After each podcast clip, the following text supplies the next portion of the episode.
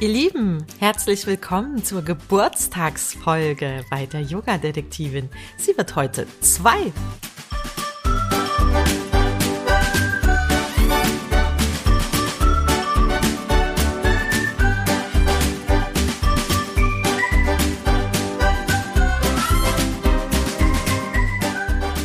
Die Geburtstagsfolge ist was Besonderes, denn heute bin ich mal im Interview. Der Marc von Yoga Nitra, von der Yoga Company, hat mich mal interviewt. Viel Spaß beim Anhören. Harium und herzlich willkommen zu einer neuen Podcast-Folge von Yoga Zeit Geist. Trifft heute Jule, die Yoga-Detektivin. Jule macht jetzt schon seit zwei Jahren ganz viele Podcast-Folgen zum Thema, ja, dem Yoga auf der Spur. Als Yoga-Detektivin ist sie unterwegs. Mhm. Und auf ihrer Mission durfte ich sie auch dieses Jahr im Februar treffen zu meinem persönlich ersten Podcast, wo Jule mich interviewt hat ähm, zum Thema Yoga Nidra. Ja. Und bei mir war das ganze Thema schon so, wow, Podcast ist spannend, das war mein erster Podcast und ich habe gesagt, wenn ich mal irgendwann einen Podcast mache, Jule, dann lade ich dich auf jeden Fall ein. Und da bin ich. Und da bist du. Nochmal herzlich willkommen und schön, dass du dabei bist. Danke für die Einladung, Marc. Der Podcast heißt ja Yoga Zeitgeist und es geht mhm. ein bisschen über den Yoga Zeitgeist.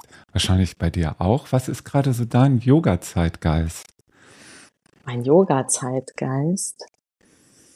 Also ich untersuche ja quasi die ganzen verschiedenen Yoga-Stile und mhm. da sind eigentlich immer verschiedene Epochen auch drin, weil es gibt ja Sorten an Yoga-Arten, die sind schon sehr, sehr alt und immer wieder kommen sehr neue Yoga-Richtungen hinzu. Und mhm. die untersuche ich. Also ich bewege mich so ein bisschen durch die Zeit vielleicht und durch den entsprechenden Geist. Das ist gut, weil du sprichst ja mit ganz vielen Menschen.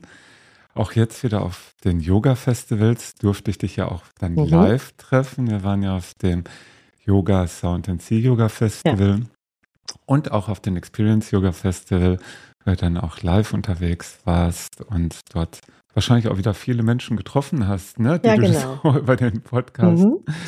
getroffen hast. Ja, das ist auch schön, weil dann findet man immer mal wieder noch neue Arten oder so. Also ich bin manchmal selber erstaunt, was es da alles gibt. Mhm. Mich hat mal jemand gefragt, als ich so 19 Folgen, also neun oder zehn, nicht 19 Folgen ähm, online hatte, wie lange das denn wohl jetzt noch ginge. Weil jetzt ja. müsste es ja eigentlich erschöpft sein. Ja. Und jetzt sind es schon fast 60. Ah, schon fast 60 und du machst das jetzt schon seit zwei Jahren.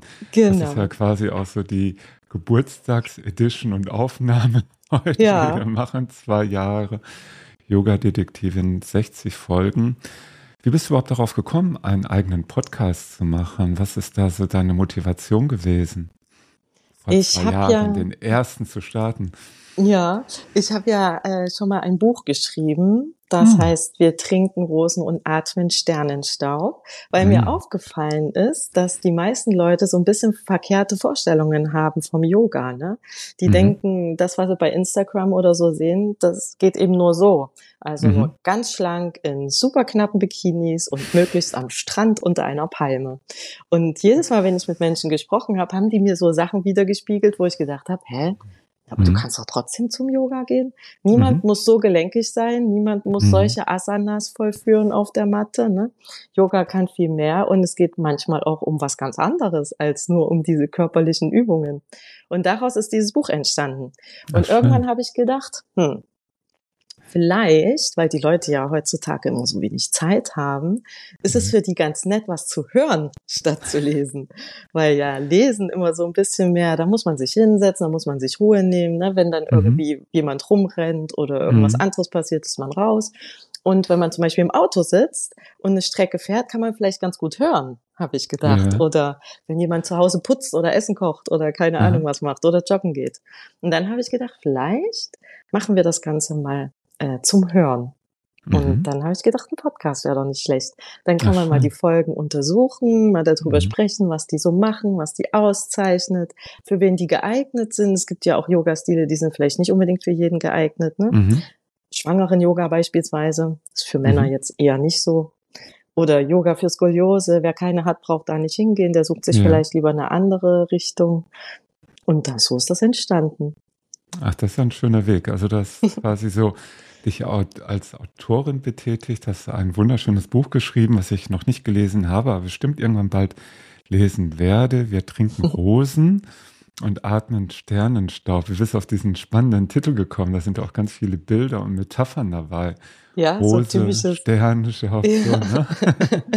so ein typisches Klischee-Ding, ne? Also ja. wie man so von Yogis denkt, dass die alle esoterisch unterwegs sind und mhm. alle nur in irgendwelchen Sphären schweben und niemand so Kontakt zum Boden hat und ein mhm. bodenständiger Mensch bleiben kann und mhm. so, ne? Ja, die Rose ist ja das Bild der Liebe. Mhm. Also hat die höchste Frequenz für die Liebe. Mhm. Und Sternenstaub ist das, woraus wir alle entstanden sind und vielleicht auch wieder mhm. zurückgehen. Mhm, schön. Ja, das sind schöne Bilder, genau. Mhm. Und gerade auch mit Bildern und Metaphern und überhaupt mit Menschen, die Yoga machen. Also ich habe neulich was gelesen, dass es mittlerweile in Deutschland mehr Menschen Yoga machen, als jetzt irgendwie in Fußballvereinen unterwegs sind, was noch Ach. vor zehn Jahren noch ganz anders war.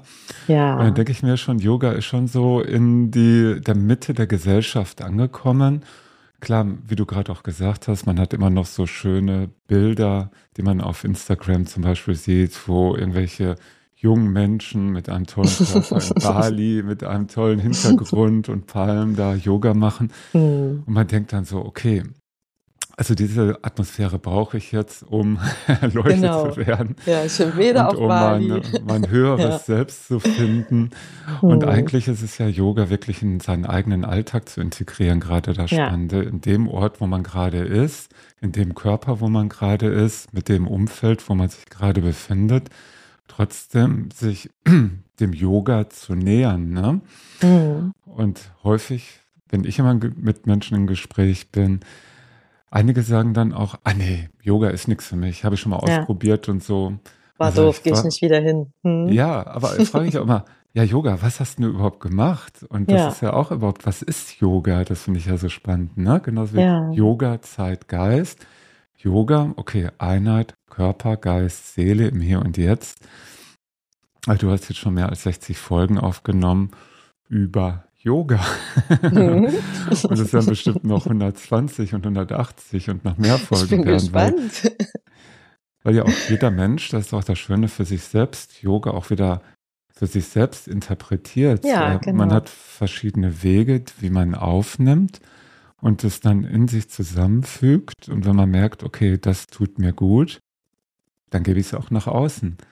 Hm. Wie war das bei dir, dein Yoga-Weg? Wann hat der begonnen? Wann hast du auf mit welchem Pfad des Yogas hast du begonnen und wo hat er dich hingeführt? Auf jeden Fall ich, schon mal zum ersten Buch und zum Podcast. Ja, und zu einer Yogalehrerausbildung. Auch noch, okay, dann fangen wir mal ganz vorne an. Also ich bin mit 25 nach Bonn gewechselt wegen der Arbeit. Und mhm. ich habe vorher seit, weiß ich nicht, seit ich acht war oder so, habe ich Leistungssport gemacht, war Volleyballerin. Mhm. Und als ich dann nach Bonn gezogen bin, war das natürlich weg, weil meine Mannschaft war ja nicht mehr da. Mhm. Und dann hatte ich lange nichts gemacht, also so ein paar Monate und irgendwann merkt mhm. man das, ne? Mhm. ist alles ein bisschen komisch. So fühlt sich irgendwie mhm. alles ein bisschen merkwürdig an, ne? Dann hatte ich einen Kollegen und der hat zu mir gesagt, warum gehst du denn nicht mal zum Yoga? Mhm. Ich so, hä? Also was hast du jetzt nicht verstanden? Ich habe mit einer Mannschaft gespielt, mit vielen Mädels. Wir hatten einen Ball und wir Aha. haben gespielt. Was soll ich denn jetzt beim Yoga? Um ne? Punkte, Alleine, um zu gewinnen, um zu springen, Action zu haben, abzuschlagen und sowas, ja. Strategien zu entwickeln wahrscheinlich, ne? Genau, also ich habe das nicht so zusammengekriegt und habe gedacht, nee, ich muss mich nicht entspannen, ich will was tun. Mhm. Und dann hat er gesagt, ja, jetzt kannst du da beides machen. Ich hm. Naja, dann hat er mir einen Kontakt gegeben und damals war das noch so, das ist ja jetzt äh, 18 Jahre her ungefähr, mhm. dass ähm, ich mich bei dieser Yogalehrerin telefonisch anmelden musste und mhm. quasi wie ein Interview hatte, ob ich überhaupt in ihren Kurs passe. Also heutzutage geht man ja einfach in ein Studio, meldet sich da mhm. an und, und ist dabei. Ne? Und ja. da musste ich mich eben anmelden. Und die hat mich auch genommen. Und dann bin ich auch da hingegangen. Und ich war da mit mhm. Abstand die Jüngste. Die hat da eher so einen Kurs gemacht für so ein bisschen ältere Leute. Wir waren da in so einem Fahrsaal. Da wurden mhm. immer die Tische so zur Seite geräumt. Und ab und zu haben wir uns aber auch einen Stuhl auf unsere Matte geholt. Mhm. Und ich habe schon gemerkt, dass mir dann, ja, das hat mir ganz gut getan so. Ne? Man merkt so, wie verbogen man eigentlich ist und wie wenig man sich so dehnen kann. Mhm. Und irgendwann konnte ich das nicht mehr mitmachen weil ich von der Arbeit eingespannt wurde an diesem Wochentag. Und dann war das immer so schwierig, der ihre Kurse waren alle voll, mhm. konnte ich nicht in den anderen wechseln. Und irgendwann hatte ich, äh, wurde ich angeschrieben über Xing, gab es ja damals noch, gibt es heute vielleicht auch noch, aber irgendwie nutzt das niemand, äh, von einer Yogalehrerin, die in Bonn ein Studio aufmacht. Bin ich dahin. Mhm. Und dann dachte okay. ich mir so, oh, was ist denn das? Das ist aber anstrengend. Das ging so richtig los, hoch, mhm. runter mhm. und richtig anstrengende Haltungen und Dehnungen und so. Und da habe ich gedacht, oh, das ist aber jetzt, das ist aber jetzt mal was anderes. Mhm. Und dann bin ich ein paar Jahre zu ihr gegangen, immer mal so on und off. Und dann bin ich mal hin, dann bin ich wieder nicht hin. Dann hat es wieder gepasst, dann wieder nicht. Und irgendwann bin ich dann, äh, ich habe bei der Telekom gearbeitet, da bin ich dort gegangen mhm. und habe gedacht, was mache ich denn jetzt? Und dann habe ich gedacht, als erstes mache ich mal so eine Yogalehrerausbildung. Ich guck mal, was vier Wochen Yoga so am Stück quasi mit mir mhm. so machen. Und dann also habe ich mir vier Wochen dann am Stück in eine Yogalehrerausbildung gegangen. Also ja. Von montags bis sonntags, dann wieder montags bis sonntags. Ja, genau. Und sonntags war quasi so ein bisschen frei. Okay, gut. Aber nur so halb. Konnte man alles mal so ein bisschen reflektieren, sitzen lassen, ja, bevor dann wieder alles ja aufgewühlt wird. Und so, ne? Also es ja. ist ja nicht nur da jeden Tag auf die Matte gehen, das war ja auch mhm. Theorie mhm. und alles. Ja, ja, und ich habe geguckt, wo ich das mache. Ich mhm. war damals auch sehr viel unterwegs, bin gerne gereist und so und habe dann nach einem Land gesucht, wo ich noch nicht war. Mhm. Indien habe ich erst gedacht, will ich machen und dann habe ich mir so die Sachen durchgelesen, dachte mir so, mh, hm, nee, ich muss nicht nach Indien, ich mache das so anders. Und irgendwann mhm. bin ich auf Mexiko gekommen, das fand ich gut, oh. da war ich noch nie und das sah super aus, so schön am Strand und so. Mhm. So Schalas mit so sandigen Wegen und so, ganz nett. Und dann habe ich mich da angemeldet. Okay. Und als ich dort war, sagte meine Zimmernachbarin, ich hatte da so ein Doppelbungalow quasi, die kam mhm. aus den USA und die hat mich gefragt, was ich zu Hause für Yoga mache. Und habe ich zu der gesagt, äh, naja, Yoga halt. Mhm. Ich dachte, was, verstehe die Frage gar nicht, ne? Und sie sagt so, ja, also ich mache zu Hause Ashtanga-Yoga. Und ich so, mhm, okay. Und die so, ja, das ist ja hier ein Ashtanga-Yoga-Lehrer-Ausbildungsding. Ich so, aha. Wusste trotzdem nicht, was die meinen, ne? Ja, ich so, ja, okay, prima. Mhm. Jetzt bin ich halt auch hier, ne? Und dann am dritten Morgen fiel mir auf, warte mal, das ist ja genau das Gleiche, was wir die letzten zwei Morgen auch gemacht haben. Vielleicht hängt das mit dem Stil zusammen, der hier so quasi unterrichtet wird. Ne? Und dann fiel mir das erst auf, dass es so verschiedene Sorten gibt. Da habe ich mir mhm. früher überhaupt gar keine Gedanken gemacht. Ich bin einfach mhm. in die Kurse gegangen und habe da mitgemacht. Ne? Da gab es auch noch nicht so eine große Auswahl. Man war halt mhm. halt in dem Studio und mhm. hat das mitgemacht, was da angeboten wurde. Ne? Da habe ich nicht mhm. groß gefragt.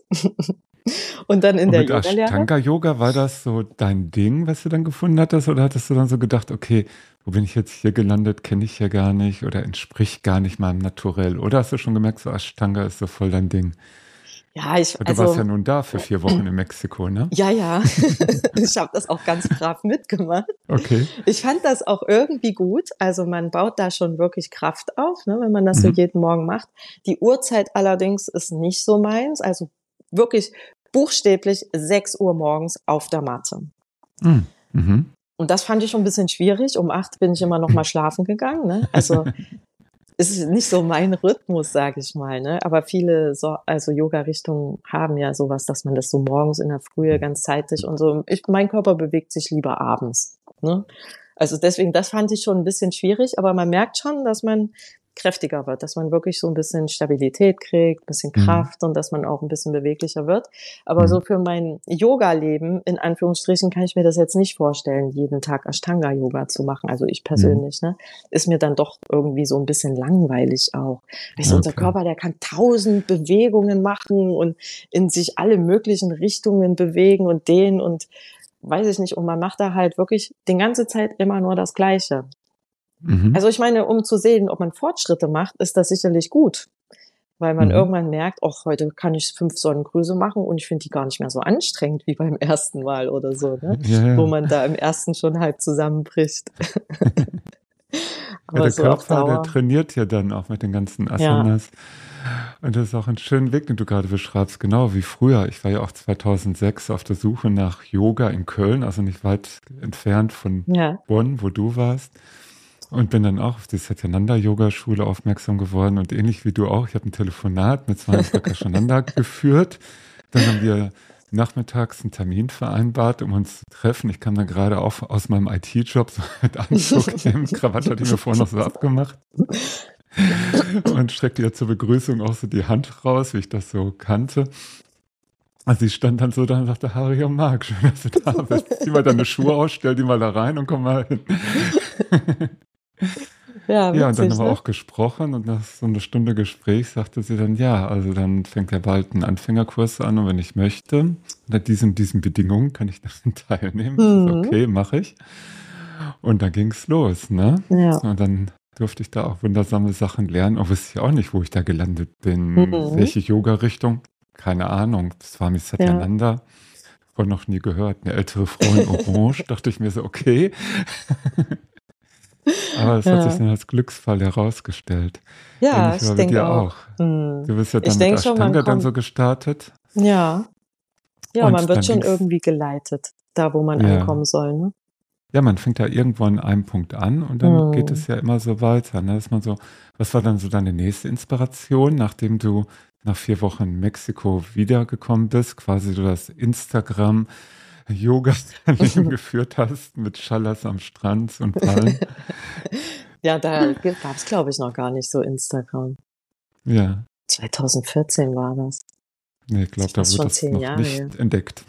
Nee. Mhm. Also ich kann mich auch nicht erinnern, dass wir dauernd Fotos und Posen gemacht hätten oder sowas, um das mhm. irgendwo hinzuschicken oder so. Nee, ja. als ich wieder hier war, habe ich dann äh, angefangen zu unterrichten. Ah. Unter anderem in dem Studio, wo ich vorher immer war. Mhm. Und dann habe ich mir halt auch so ein bisschen abgeguckt, was die anderen so machen oder was man halt noch so für. Ich kannte das ja so ein bisschen, ne? Ich war da ja ein paar Jahre vorher und mhm. habe ja schon gemerkt, dass man außer dieser Serie 1 beim Ashtanga Yoga auch noch andere Übungen machen mhm. kann. Und ja ja, irgendwann findet man da, glaube ich, so ein bisschen so seinen eigenen Stil in dem, was man gerne mitmacht. Ne? Und dann kommen die Yogis, die auch Lust auf sowas haben, mit denen unterrichtet man das dann halt auch so. Mhm. Ja. Also die große Vielfalt der Yoga-Arten habe ich tatsächlich dann erst durch diesen Podcast kennengelernt. Ne? Also es Spannend. fallen ja immer mal Begriffe über alle möglichen Richtungen und man denkt sich, ah, habe ich schon mal gehört. Hm, Mhm. Hab ich auch schon mal gehört. Was ist das genau? Weiß ich nicht, aber habe ich schon mal gehört. Ne? So. Und jetzt unterhalte ich mich mit den Leuten und die mhm. erzählen mir halt ganz genau, was die da machen, wofür das gut mhm. ist und was da so für eine Philosophie dahinter steckt. Mhm. Also es ist schon echt interessant. Das ist ein Riesenfeld, ne?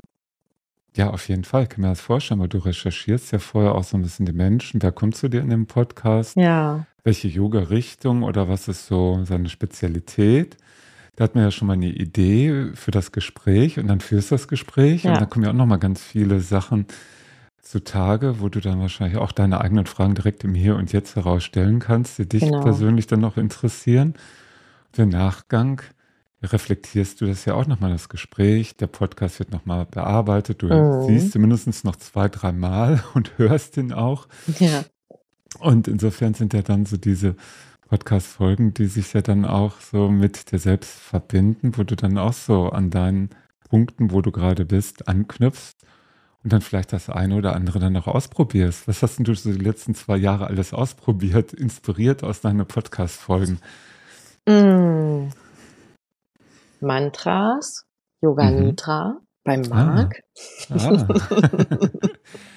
Folge, welche ähm, Folge war es? Die Folge 40 im Februar, Yoga Nidra, ne? Erlebe den göttlichen Zustand. Mhm. Schön.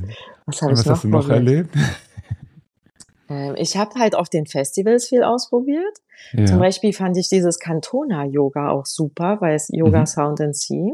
Das mhm. würde ich gerne nochmal als Folge quasi für mich auch bearbeiten, mhm. weil dann kann ich alle meine ganzen doofen Fragen stellen. Ne? Manchmal denke ich mir, wenn ich das nicht weiß, dann mhm. weiß das auch der Zuhörer nicht. Ne? Und dann nee. kann ich das alles fragen. Und ja. schreibst du dir die Fragen jetzt schon alle auf, wenn du zum Beispiel jetzt dein nächstes den nächsten Podcast mit Katona Yoga Plans. Hast du dann schon so dein ganzes Fragenschema im Kopf oder auf Papier ja. oder wie geht's dann los?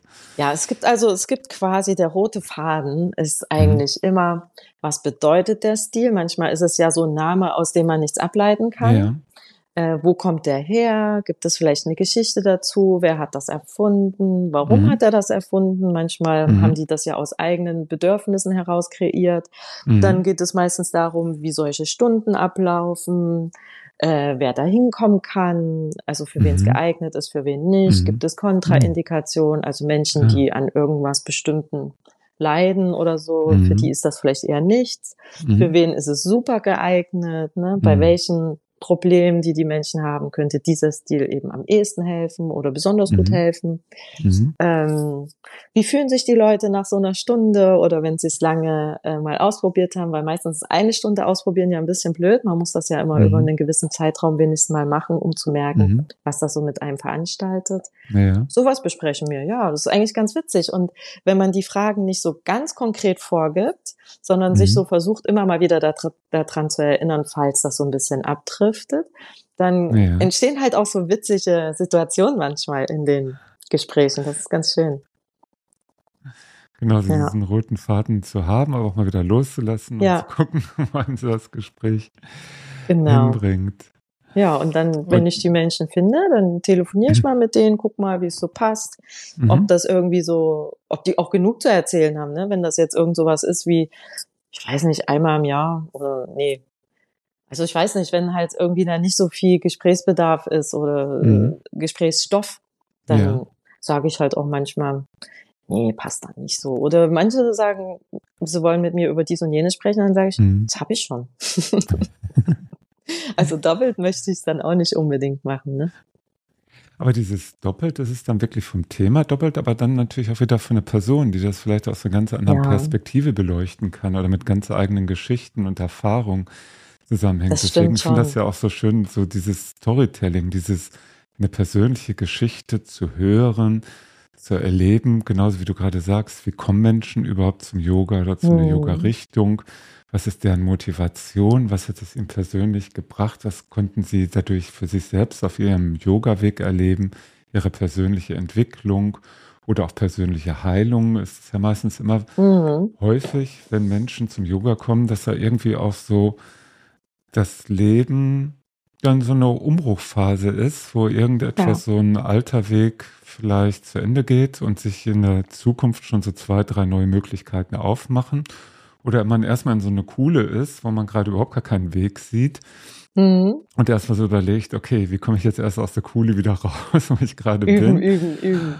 Und, ähm, und dann wieder so diesen Blick weiter zu gucken, weil das finde ich immer so schade. Yoga ist jetzt noch nicht so, dass es in den, ja, ab und zu schon in den Kindergärten oder auch in den Schulen mal mhm. hier und da so ein bisschen von Lehrer, Lehrerinnen, die da involviert sind, hineingegeben werden. Deswegen mache ich auch schon Yoga Nidra für Kinder, um zu sagen, oh ja, okay, schön. selbst die Kinder ganz früh sollen damit in Kontakt kommen, weil das für die ja. weitere Entwicklung gut ist.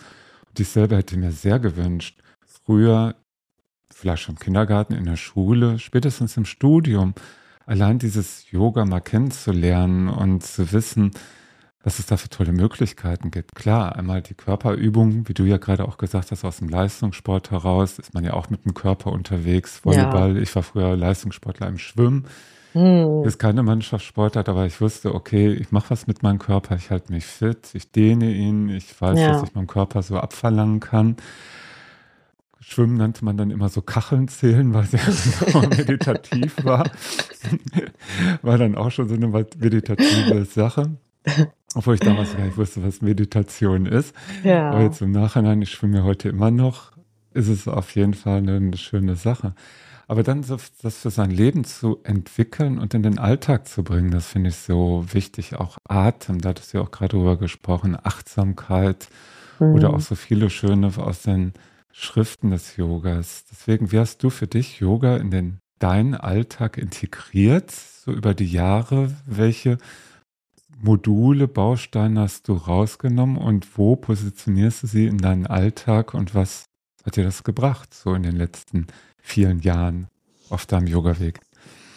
Also, mm, ich unterrichte natürlich, ne? Und da mhm. ist man ja auch sehr bewusst bei der Sache. Und mhm. ich gucke mir so die Menschen an und überlege, was sie brauchen könnten. Mhm. Und gestalte die Stunde halt danach. Und für mich selber, ich mache, glaube ich, ganz viele Sachen intuitiv. Also ich muss mich wenig äh, in so wirklich komplette Stunden begeben. Mhm. Also ich habe irgendwie so ein natürliches Bewegungsbedürfnis oder eben auch mal nicht. Aber wenn ich jetzt das Gefühl habe, ich muss mich dehnen, dann mache ich das und dann mhm. rolle ich mir nicht erst eine Matte aus oder hole mir mhm. irgendwelche Gegenstände. Das mhm. mache ich dann auch einfach mal beim Fernsehen oder so. Denn mhm. ich kann ja auch Fernsehen gucken, während ich da so ein bisschen im Twist liege oder in der Vorbeuge sitze oder mhm. sowas mache. Ne?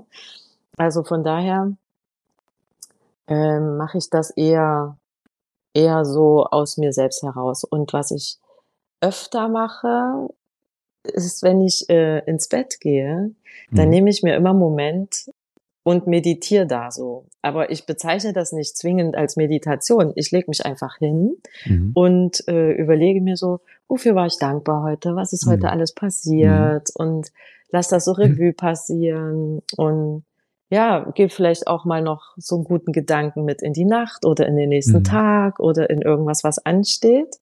Mhm. Und ich habe manchmal das Gefühl, ich mache mehr so geistig irgendwie als jetzt so Körper mhm. und so. Mhm. Das hatte ich früher halt genug. ne? Da wurden wir halt auch gerne so ein bisschen gepusht mit Kraftkreisen mhm. und weiß nicht, siebenmal die Woche Training oder irgend sowas. Und jetzt ist für mich, glaube ich, so ein bisschen die Zeit, ich weiß, mein Körper kann viel, der erinnert sich auch an viel. Ne? Wenn ich mhm. irgendwelche Bewegungen mache, der lernt das relativ schnell, weil der viel von früher kennt. Mhm. Und jetzt ist, glaube ich, so ein bisschen was anderes dran ne? Mhm. in dieser Lebensphase. Schön, genau, diese Lebensphasen, die ändern ja. sich ja auch, ne? Und es steigen ja auch immer, man sieht das häufig, dass Menschen mit irgendwas beginnen, mit Yoga, mit Hatha Yoga, Ashtanga Yoga, erstmal über den körperlichen Weg kommen, mhm. auch gerade junge Menschen, die das Bedürfnis haben, erstmal ihren Körper zu bewegen.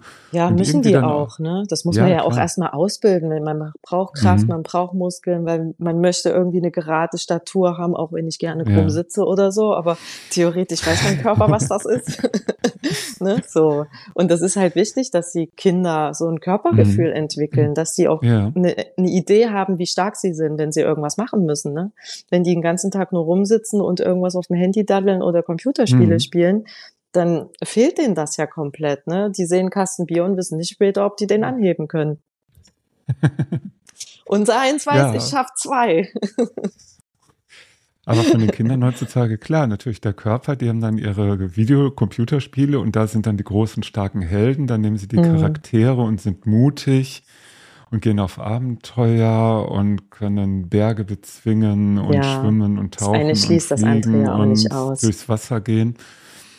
Aber und diesen eigenen Charakter dann auch wirklich so mit ins Leben zu bringen, mhm. in die reale Welt, zwar ist jetzt vielleicht dieser Computermonitor auch nur eine Maya, wie die Yogis sagen, die ganze Umwelt um ist auch nur eine Illusion.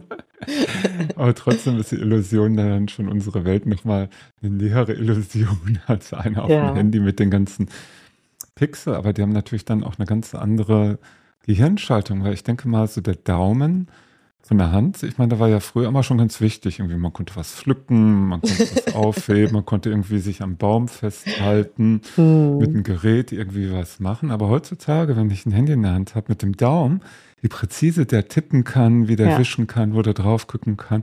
Millimeter genau ist der Daumen, wow. Hm. Also der hat nochmal ganz schön an Wert gewonnen. Ja, das in der Evolution. ja, und dafür und, haben die Füße an Wert verloren irgendwie hat sich das ein bisschen verlagert, ne? Also die, ja. man sieht das auch oft auch in den Stunden, dass die Füße für die Menschen so ein bisschen Also manchmal haben die da keinen Mhm. guten Bezug mehr zu. Also zu den Mhm. Händen natürlich, damit machen die den ganzen Tag alles, ne? Aber mit ihren mit Füßen. zehn Fingern, ne? Ja. mhm. Eine spannende Ja, und Idee so, hier. so einzelne Zehen bewegen und so, das Mhm. können dann nicht mehr so viele, ne? Ja, Das oder auch eher so. Gleichgewichtsübungen, Ja. ne? Weil die geht man auch, wenn ich so im Stehen, so einen Tänzer auf einem Bein, einen Baum Hm. mache oder sowas, einfach auch mal wieder zu gucken, wenn ich nur auf einem Fuß stehe, ne? Wie Ja, dann mein ganzes Gleichgewicht, auch die ganzen vielen kleinen Muskeln im Körper sich ja, ausdehnen und auch diese Achtsamkeit gerade beim Gewichtsübungen ja auch komplett wieder nach innen geht. Auf ja, jeden Fall. Ja, auch, dass man das so ein bisschen wertschätzt, was die Füße alles für einen machen, ne? Also Ja. gut, wenn man viel rumsitzt, dann tragen die einen auch nicht viel von A nach B, aber Mhm. theoretisch können die das alles, ne? Und wenn man die aufsetzt, wie weich eigentlich so ein Fuß ist, ne? Dass der, wenn man den Mhm. aufsetzt, so ein bisschen so macht, ne? Dass er Mhm. so ein bisschen auseinander geht, das wie so beim Elefant. Das finde ich halt Mhm. auch cool. Das kann man mal richtig beobachten, wenn man mal so Ja. barfuß auf seiner Matte mal so ganz achtsam Mhm. nach vorne läuft, zum Beispiel. Ja. Es gibt ja Machen die auch Menschen das nicht mehr. achtsame Gehmeditation, ne? Wenn man so Mhm. barfuß geht, ganz wunderbar ist das natürlich, wenn man es in der Natur macht, weil dann hat man nicht Ja, nur so einen gleichmäßigen Boden, ja, sondern vielleicht irgendwie so Gras oder Stöcke oder Blätter oder Steine und spürt dann so ganz den Mhm. Untergrund, wie er dann so ganz unterschiedlich ist. Ja, und dann macht man eigentlich auch Yoga, ne? Und dafür muss man nicht unbedingt Ja. die Matte rausgeholt haben. Ne? Gibt Nee, die schon Matte, viele mögliche Arten. Die Matte finde ich sowieso immer voll überbewertet, weil ich meine, Yoga Mhm. gibt es irgendwie seit 5000 Jahren und eine Yogamatte 15 Jahre, 20 Jahre. Mhm. 25 Jahre und heutzutage machen die Menschen so eine Philosophie daraus, welche Yogamatte es gibt, mit Oh welchem ja. Grip und aus welchen Materialien. Und ich nutze eigentlich auch seltenst eine Yogamatte. Jetzt habe ich mal wieder eine, aber ich habe jahrelang einfach auf dem Dielenboden Yoga gemacht. Mhm. Heute auch Holzboden, Dielenboden ist auch schön. Ja, Und damit kann man auch ganz gut. Ich meine, die Swamis dann so in Indien, die hatten dann ja auch keine Yogamatte, die hatten dann mehr so ein Fell, ne? Dieses ja, oder so Teppich. sieht man irgendwie so. Der hat dann, glaube ich, irgendwie so ein Mhm. Löwenfell, wo er so am Gange sitzt und meditiert, also so ein Krafttier, wo dann Mhm. auch die Kraft dann übergegangen ist. Aber ansonsten ist, glaube ich, das schon gut und wichtig, so Yoga mit in den Alltag zu transportieren. Ja, finde ich Und auch. als du gerade auch gesagt hast, dieses abends sich hinzulegen, die Augen zu schließen und dann nochmal in diesem besonderen Zustand nochmal so den Tag zur Revue passieren zu lassen, nochmal so sich zu überlegen, wofür bin ich dankbar, weil es gibt ja auch eine Herzensverbindung und ein schönes Mhm. Gefühl, sich für die Nacht vorzubereiten. Und genau darüber habe ich gestern auch in der Yoga Nidra Ausbildung gesprochen, weil man so im Bett liegt, die Augen sind geschlossen, dann ist, sind die Gehirnwellen ja schon in einem Alpha-Zustand Ja, wie auch bei Yoga Nidra. Und in diesem Alpha-Zustand ist halt der Geist noch sehr kreativ, kann noch sehr klar werden. Und diese Zeit auch für sich zu nutzen, wie du es auch gerade beschrieben hast, einfach zu gucken, diese besondere Zeit, die man Mhm. abends hat, wenn man sich ins Bett legt, aber auch genauso gut morgens. Wenn der Wecker geht, vielleicht nicht direkt aufzuspringen, sondern nochmal so smooth drücken. Das heißt, nochmal so fünf Mhm. Minuten zu wissen, okay, jetzt halte ich meine Augen zu und starte für mich schon mal so in einer geistigen, emotionalen, spirituellen Ebene so den Tag und verbinde mich auch mit mir und den Tag ganz bewusst, bevor ich dann meine Augen öffne, meine fünf Sinne in die Welt hinaus strecke, es dann wieder losgeht und genauso abends auch die Sinnesorgane wieder so ganz bewusst wieder zurückzuziehen, ne? Ja, schöne Idee. Also morgens schaffe ich das nicht so gut, weil wenn Mhm. ich dann aufwache, dann bin ich wach und Mhm. dann denke ich, ja, jetzt geht's los, stehe ich auf. Aber ich bin halt eher so dieser Abendtyp, ne? Wenn's, Mhm. also ich finde es immer schöner, wenn es dunkel wird, Ja. als wenn es hell wird. Also diese Abenddämmerung oder dann die Nacht, das finde ich irgendwie besser als von der Nacht in den Tag. Okay. Weil für mich hat das irgendwie so was Beruhigendes, ne? wenn es langsam dunkel wird, wird Mhm. alles leise, da muss man Mhm. nichts mehr machen, da gibt's nichts mehr zu Mhm. tun, irgendwann ruft auch keiner mehr an. Ne? Und Mhm. dann hat man da so irgendwie so eine Stille. Und morgens wird es ja dann eher lauter. Mhm. Und ich find's andersrum schöner. Aber das, wo du das gerade so beschreibst, das ist ja auch so dieser natürliche Rhythmus des Menschen seit Hunderten von Tausenden von Jahren, dass wenn es morgens hell geworden ist, ja. die Hühner und die Tiere und all die Welt laut geworden ist. Man, es war Ja. hell, man ist aufgestanden, man ist in den Tag gestartet und dann, wenn es abends dunkel geworden ist und alles wieder ruhiger geworden ist und früher, wir haben ja jetzt auch seit ein paar Jahren oder 100 Jahren erst den Lichtschalter und die Glühbirne Mhm. und die Elektrizität. Früher gab es dann noch mal irgendwie eine Kerze oder irgendwie so ein wild rauchendes Feuer, wo man sich noch mal so ein bisschen gewärmt hat oder noch was Ja. gekocht hat. Aber dann irgendwann war dann auch kein Internet und kein Fernsehen und dann sind die Menschen dann halt auch, haben sich noch eine Geschichte erzählt. Deswegen ist ja Geschichten Ja. erzählen auch so schön, Ja. weil das ja auch im Geist verankert ist. Und mit Menschen, Kindern machen wir das auch, ne? Nur nicht mit uns Mhm. selber. Hm. Ja, schade. Ja, ich weiß Ja. nicht, vielleicht ist das Geschichtenerzählen heute so mehr in das Fernsehen gekommen, dass in den Fernsehen irgendwelche Geschichten erzählt werden, die die Menschen dann so als Erzählung vielleicht aufnehmen. Ja, die schon. Erzählung, dieser, dieser Story-Code, der ist ja beibehalten, so eine Heldenreise. Irgendeiner macht sich auf den Weg, Ja, ein ja, das Abenteuer stimmt. erlebt er. Es geht vielleicht um Leben und Tod oder um Liebe oder Nicht-Liebe. oder Ja, aber das Problem ist halt beim Fernsehen, dass du das halt alles präsentiert bekommst. Ne? Ja. Du hast, du hast die Bilder, du hast den Mhm. Ton, du hast Mhm. irgendwelche Geräusche und Effekte, Mhm. die das alles spannender machen Mhm. oder wie auch immer, ne? die dir quasi das Gefühl, was du dabei haben sollst, vorgeben. Ja, Und wenn du eine manipulieren, Geschichte ne? So mit- hörst, genau, dann ne? kommt das, Ja. die Geigenmusik, die, die, die, die, Genau. die ist, was man sofort, Mhm. okay, jetzt wird wieder gut. Oder so, und bum, bum, bum, bum, bum. ja, dann denkst du, hinter der Ecke steht wieder einer und das weiß man schon. Ne? Wenn das aber dir einer vorliest, dann musst du Mhm. das alles mit deinem Kopf machen, ne? mit deiner Ja. Fantasie. Und das bildet, glaube ich, ganz andere Synapsen, als wenn man alles präsentiert bekommt, so wie das sich jemand anders vorstellt. Das heißt ja nicht, wenn wir eine Geschichte lesen oder vorgelesen bekommen, du und ich, Mhm. und wir könnten die quasi in einen Film übersetzen, hätten wir Mhm. wahrscheinlich zwei komplett verschiedene Filme. Auf jeden Fall. Ne? Und darum auch geht's immer- ja. Während Yoga Nidra, wenn eine Person eine Gruppe durch Yoga Nidra führt, jeder der Teilnehmer hat Ja. ein komplett eigenes Empfinden, eine eigene Erfahrung. Hm. Jedes Wort, was kommt, jeder Satz, der kommt, hat eine andere äh, Reaktion im Körper, Geist und Seelenbereich. Und deswegen ist das so spannend, genau. Also Geschichten Hm. erzählen auch überhaupt, es kommt ja Wörter aus dem Mund, kommen über die Ohren, werden dann wieder in die eigene Welt transportiert. Hm. Und da findet dann die individuelle Umsetzung statt. Ja, also deswegen sind ja auch, wenn man sich so Meditationen anhört, dann hat man ja auch seinen eigenen Film dabei. Ne? mhm. Oder wenn man, ein gutes Beispiel ist vielleicht auch, wenn man ein Buch liest, dann hat man ja seinen Film zum Buch quasi hier Ja. oben drin. Und Mhm. wenn man dann ins Kino geht, weil das irgendwann verfilmt wird, das ging mir, ich weiß nicht mehr welcher, welches Buch das war und welcher Film dazu, aber ich habe die, habe meine Freundin gefragt, wo der Sohn so denn ist. Diese Hauptfigur aus meinem Buch. Und die so, na Mhm. der und der. Ich so, hä? Nee, der sieht doch ganz anders aus. Das hat für mich so gar nicht zusammengepasst, dass ich den Mhm. noch nicht mal irgendwie erkannt habe. Mhm. Hm. Ja, stimmt. Da muss man immer schon sehr tolerant sein, wenn man so Ja. seine Lieblingsbücher, die man dann so liest und für sich selbst auch verstanden hat und denkt, das ist so, Mhm. da waren noch ganz wichtige Sätze drin und ganz wichtige Ja. Passagen, die mich total gefesselt haben, wo ich dann irgendwann merke, so, die Mhm. fehlen, die waren ja nicht dabei. Was sind denn die, was sind das für ein blöder Film? ja.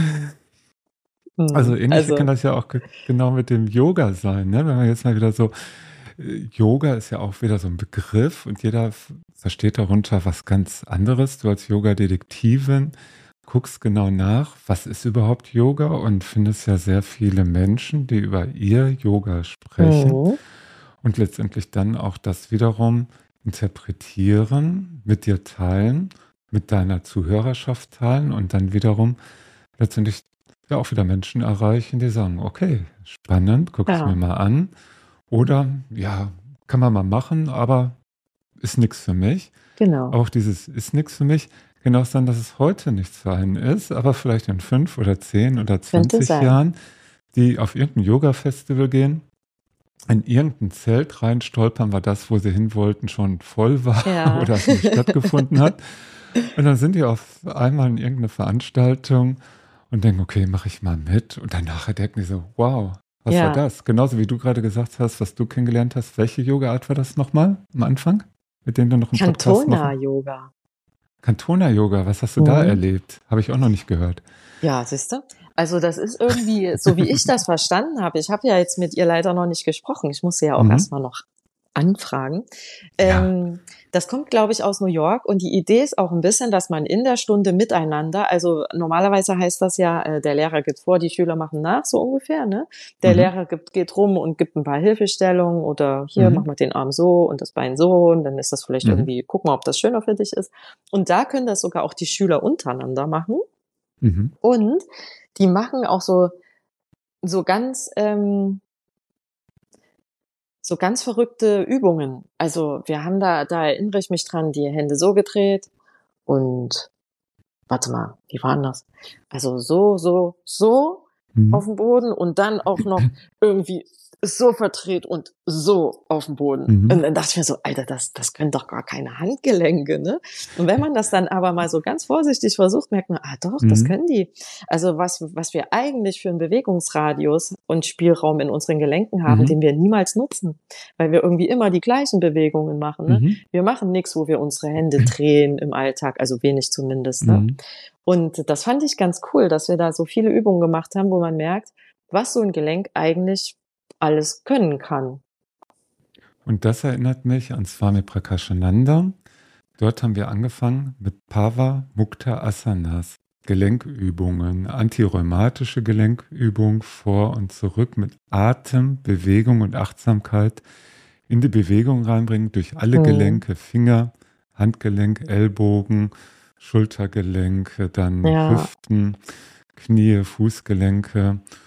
Und Sie sagt immer, das ist das höchste Yoga, also nicht diese großen Verrenkungen und Handstand, sondern wirklich sich mit dem Ziel, auch hier wieder die Energie fließen zu lassen, mhm. in die hm. Wahrnehmung zu gehen, achtsam zu sein und selbst diese kleinen, feinen Bewegungen sehr wertzuschätzen. Ne? Also ja. nicht nur immer das Große zu nehmen, sondern bei den kleinen, feingliedrigen Sachen anzufangen, weil damit sind wir ja letztendlich auch der Körper, der Mensch, der sich bewegt und wenn da die Energie fließt über die Nervenbahnen, über Sehnen, über Haut, über Faszien, das geht ja alles da ringsherum. Und hm. wenn das gut gedehnt ist, ne, dann. Ja. Und wenn man sich man auch überlegt, wie viel man mit den Fingern macht, aber im ja. Yoga die nicht benutzt, ist ja eigentlich ja. doof. ne, ich hatte früher mal, ich hatte mal einen Gips an der linken Hand mhm. und konnte die quasi nicht benutzen. Mhm. Und da merkt man dann erstmal, wie äh, irritierend das ist, wenn man irgendwie so gefühlt jetzt nur noch eine Seite hat. Ich hatte das mal beim Skateboardunfall mit der rechten Hand, die Handgelenk hm. gebrochen. Und die ganze Zeit möchte man was machen. Nach drei Wochen ja. hat man dann wirklich umgedacht und hat ja. gedacht, okay, die Hand, die, mh, hm, die ist gerade nicht die mehr so einsatzfähig. Genau. Gehirn hat alles dran und dann kommt irgendwann dieser Gips ab und die Hand hängt erstmal so. Ja, das war bei und mir Und du denkst dann so, ja, äh, okay okay, das war aber ja. vorher irgendwie anders. Mhm. Und dann denkt man, ja, okay, ist noch nicht so ganz. Und dann merkt man, die ganzen Muskeln innerhalb von drei Wochen sind mhm, dünn Total geworden. Weg. Ja, du kriegst ja dann hier auch so ein Loch im Gips, da kannst du ja alles Mögliche dann da so reinschieben. Das wird ja immer größer über die Zeit, ne? Mhm. Und irgendwann verrückt. fängt man dann auch wieder langsam an, überhaupt erstmal zu gucken, ja. so alles ist steif auch und nicht so beweglich und erstmal wieder langsam so die Bewegung zu finden und dann nach drei Wochen mal mhm. wieder so die Idee, ja, das wird ja. wieder, so wie es vor einmal war. Aber man hat ja auch ein bisschen Angst, das zu bewegen, ne? weil das ist ja dann so, so ein bisschen schlappig. Ja. Und dann mhm. war das ja auch kaputt und dann will man das ja nicht wieder kaputt machen und dann mhm. will man ja da so ein bisschen aufpassen. Also ich kann mich da noch dran erinnern, dass das ein bisschen kompliziert war, aber ich weiß dann gar mhm. nicht mehr. Ich habe ja dann, ich habe ja eigentlich auch mit dem Gips, ich war ja trotzdem beim Training, ich durfte halt nur mhm. kein Volleyball mitspielen. Ich musste dann tolle Kraftübungen machen. Ja. Und als der Gips dann ab war, weiß ich gar nicht mehr, wie das war. Mhm. Also ich habe auf jeden Fall ziemlich schnell wieder mitgespielt. Also mhm. wenn man es dann auch benutzt, dann kommt das halt auch schnell wieder, ne? Auf jeden Fall. Ja, das ist klar. Aber was, und da ja. fällt mir das jetzt auch wieder ein. Häufig kommen auch Teilnehmerinnen und Teilnehmer zu Yoga Nidra oder auch in die Yoga Nidra Ausbildung, gerade auch so Yoga-Lehrer und Lehrerinnen, die sich beim Skifahren mal das Bein gebrochen haben mhm. oder das Knie verdreht haben oder den Arm gebrochen haben oder was mit dem Rücken haben oder was mit der Schulter haben und irgendwann merken so, hm, der Körper, das geht gerade nicht so gut, aber mhm. ich will ja mhm. weiter Yoga machen. Was gibt es denn sonst noch für Formen, wo ich Yoga machen kann? Und ja. dann kommt man so auch durch solche Krisen oder Krankheiten auch zum Yoga und merkt, oder zu Yoga Nidra oder zu, zur Meditation, zur Konzentration. Mhm. Oder überhaupt Pratyahara, erstmal so die ganzen Sinnesorgane von außen wegzunehmen um dann wirklich zu merken, so, okay, ja, auch Ich muss mich gar ne? nicht bewegen. ich muss mich gar nicht bewegen. Ich kann ja einfach nur liegen, super. Ja, das kommt dann ab und zu oft so nach Yoga Nidra Workshops. Und mm. ich sage so, hm. nee, der Körper bewegt sich nicht, aber du bewegst dich, dein ja. Inneres bewegt sich und es ist entspannt und es kann wachsen und sich wieder mm. in einer neuen Form erleben. Insofern auch das ganz spannend. Ja, auch mit Heilung generell. Yoga ja. kann ja auch heilen. Sie hat ja da auch mal so eine Yoga-Therapie-Ausbildung gemacht und da war ja auch ganz viel dabei, auch jetzt. Ich sehe in meinem Umfeld mit Yoga und Heilung. Hast du das für dich mhm. selbst oder in den Podcast-Gesprächen war da auch mal das Thema? Yoga und Heilung, so in dieser ja. Kombination? Mhm. Also auf jeden also man darf ja keine Heilversprechen abgeben, ne? Man darf mhm. ja nicht sagen, dass es auf jeden Fall was hilft, mhm. sondern nur es könnte helfen, es hat schon anderen geholfen oder. Ne? Unterstützt auch, darf ja. man sagen, ne? Genau. Ja, also unterstützen darf man schon sagen. Man darf halt nur halt kein Heilversprechen mhm. abgeben. Ne? Aber es gibt zum Beispiel beim Hormon-Yoga, wer das mal anhören möchte, äh, mhm. für so Frauen auch so in den Wechseljahren und so, die lenken den Atem ja ganz bewusst zu bestimmten Hormondrüsen und die haben mhm. damit zum Beispiel super Erfolge. Mhm. Also es gibt oder die Skoliose-Patienten oder Yogis mhm. oder wie man sie in dem Falle dann nennen möchte, ne? wenn die ihre Übungen machen, die für ihre mhm. Skoliose mhm. gut sind, haben die auch Verbesserungen. Mhm. Und es gibt so ein paar Yoga-Stile und auch so ein paar Folgen, die wir gemacht haben, also die ich aufgenommen habe mit denjenigen, die da richtig guten Erfolg haben außerhalb der Schulmedizin, halt quasi mhm. durch das Yoga, ne? Mhm. Weil die Schulmedizin kommt ja ganz oft an so einen Punkt, da kommen die nicht weiter. Dann mhm. müssen sich alle damit abfinden, wie es jetzt ist. Mhm. Und dann plötzlich finden die zum Yoga und denken sich, oh nö, also so mhm. richtig mhm. abfinden, so unbedingt muss ich mich vielleicht nicht. Vielleicht gibt es was, was ich machen kann, ne? Weil wenn man zum Arzt mhm. gibt, dann sagt man ja meistens, hier, Herr Doktor, hier ist mein Problem, jetzt bist du dran. Mhm. Und wenn man zum Yoga geht, dann sagt der Lehrer, komm her mit deinem Problem und jetzt kümmere dich darum. ich zeig dir ein bisschen vielleicht wie. So, ne? Und dann kommt man so ein bisschen in die Eigenverantwortung und kann auch selber kriegt auch Aha. das Gefühl, dass man selber was tun kann, als wenn man immer nur so abhängig ist von der Aussage mhm. eines anderen. Ne?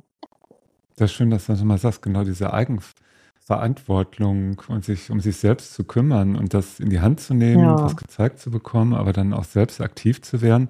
Das ist ja nochmal eine ganz andere Energie in sich frei, mhm. auch eine mhm. Hoffnung, ein Ziel, als wenn man sich da wirklich, wie du schon sagst, so in den Händen der Ärzte nur abgibt und sagt, so jetzt macht ihr mhm. mal und ich bin jetzt krank, sondern wirklich zu sagen, ja. okay, wenn ich selbst auch diesen Prozess unterstützen kann, dann ist das wunderbar. Und ich denke mal, da hat Yoga für jeden Menschen ganz viele verschiedene Zutaten, die man ja. ausprobieren und nehmen kann. Genau. Und einfach. Es ist ja auch ein machen. Weg, ne? Genau. Man mhm. fängt halt an. Also die meisten gehen halt mit irgendeinem Problem zum Arzt. Dann macht mhm. er irgendwas und wenn man Glück hat, hilft's und dann ist es für die mhm. erledigt. Wenn man nicht mhm. so viel Glück hat, dann hilft es nicht so gut. Und mhm. wenn man sich dann auf den Weg macht, dann geht's halt los. Dann probiert man mal das, dann probiert man mal dies, dann mhm. trifft man dort obwohl einem das nicht gefällt, jemanden, der einem einen Tipp gibt und dann geht man zu denen. Mhm. Und irgendwie hat man das Gefühl, man wird dann so ein bisschen durch das Leben so geleitet. Ne? Man trifft mhm. Menschen, die man treffen soll, die einem irgendwas erzählen oder vielleicht sagen die auch nur einen Satz und man sieht die nie wieder, aber dieser eine Satz, den schleppt man dann mit sich rum, bis mhm. man's macht, was derjenige da gesagt hat oder so, ne? Und dann gibt es halt auch mal Sachen, die gut funktionieren oder mhm. die für eine Weile funktionieren und dann muss man sich halt vielleicht mal wieder was anderes suchen. Also das ist ja mhm. völlig legitim, ne? Jede Zeit braucht vielleicht was anderes. Und die meisten Leute sagen halt ja, der Mediziner hat das halt studiert, 100 Jahre mhm. und deswegen muss er das wissen. Mhm. Aber der macht halt das, was er studiert hat. Und im mhm. Yoga gibt's halt noch eine andere. Sichtweise oder eine andere Herangehensweise. Mhm. Ne? Deswegen ist das so schön. Du sagst Kann gerade, man, man trifft Menschen und man kriegt was gezeigt, man hört was. Wenn die Menschen dich treffen wollen, wo können sie dich sehen, wo können sie dich finden? Ähm, ja, wo kannst du ihnen was zeigen, mitgeben oder einen Satz mit auf den Weg geben, zum Beispiel? Ähm, zum Beispiel meiner Gesundheitspraxis. Da habe mhm. ich immer mal Menschen, denen ich was auf dem Weg mitgebe. Sehr schön. Die ist Ja. in Bonn, gehe ich von aus, Genau, oder ist in Nähe? Bonn. Aha. Mhm. Die heißt Energiefunke. Okay. Und da arbeiten wir halt auch vernetzt sich Gleich energetisch. unten. Ja. Ja, also wenn Menschen Probleme haben, die sie irgendwie anders nicht so richtig in den Griff kriegen oder einfach mal eine Idee oder eine Meinung haben wollen oder so oder Mhm. genau, dann ähm, gehen wir das Ganze ein bisschen energetisch an, also aus einer anderen Ebene heraus sozusagen. Mhm. Ne?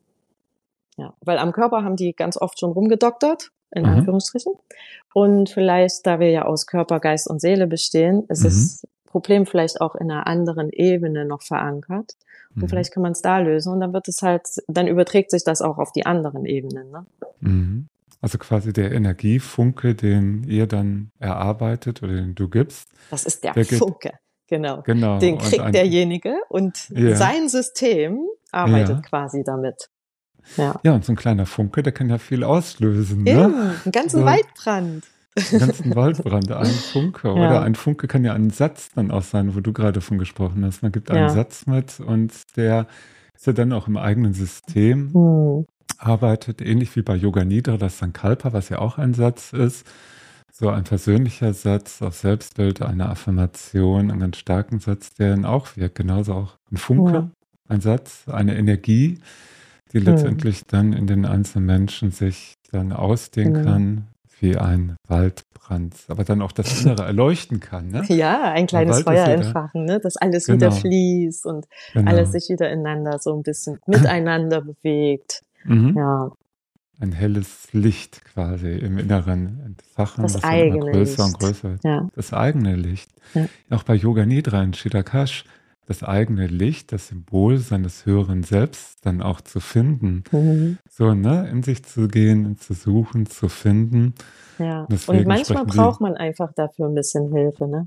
Also ja, wenn jetzt, ich finde Also- es immer schwierig, wenn man in einer Meditation sitzt und jemand zu einem sagt, so, jetzt Mhm. schließ mal die Augen und dann guck mal ganz tief in dich rein und dann frag mal, was da los ist. Und das kann man natürlich machen, ne?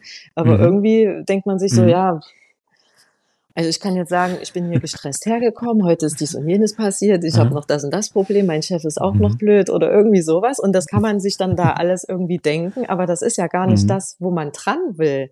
Weil die Sachen, Mhm. die man eigentlich herausholen möchte, sind ja die, die unbewusst sind. Und die kann ich nicht einfach so erreichen, indem ich mich hinsetze und mal reingucke. Mhm. Und ganz oft ist das halt so, dass man jemanden von außen braucht, der irgendwie einen anderen Zugang vielleicht dazu hat und mal sagt, was ist denn eigentlich Mhm. damit? Und dann denkt der andere, Mhm. da habe ich ja schon ganz lange nicht mehr dran gedacht. Und dann kommt es Mhm. plötzlich hoch. Aber so, ich finde es selber, für mich ist das schwierig, das so Mhm. aus mir selber rauszuholen. Also na klar kann man mal einen Okay. Einfall haben oder mal eine Idee oder man träumt mal Mhm. irgendwas. Und wenn man sich morgens noch dran erinnert, dann kann man vielleicht sagen, ah, vielleicht hängt das mit irgendwas zusammen. Aber so Mhm. grundsätzlich ist es doch ganz schön, wenn man das so mit einem zweiten irgendwie, der ein bisschen objektiver ist, machen kann. Weil ganz oft vermeiden wir ja auch Sachen, Mhm. die für uns irgendwie ein bisschen schmerzhaft sind. Ne? Dann sagen wir, nee, da will ich jetzt nicht dran gehen, das habe ich nicht gesehen. Mhm. Das sage ich einfach, das weiß ich nicht mehr. Ne? Wenn einer aber jemand Zweites anspricht, dann Mhm. ist es schwieriger zu sagen, "Mm, nee, weil man sieht genau, ob der Mhm. andere das merkt oder weiß oder ob dem was einfällt. Ne? Mhm. Das macht ja was mit einem. Auf jeden Fall. Mhm. Schöne Ideen zum Ende unseres gemeinsamen Podcasts. Also, Ja, was ich finden kann, haben wir gerade gesagt, der Funken der Sternfunken, Energiefunke. Der Energiefunke, dann Podcast mit Ja. der Yoga-Detektivin. Das verlinken wir hier unten alles seine ganzen Kontaktdaten. Und dann wünsche ich dir oder wahrscheinlich wir alle Zuseher und Hörer dir weiterhin viel Freude und Spaß mit deinen ganzen Projekten.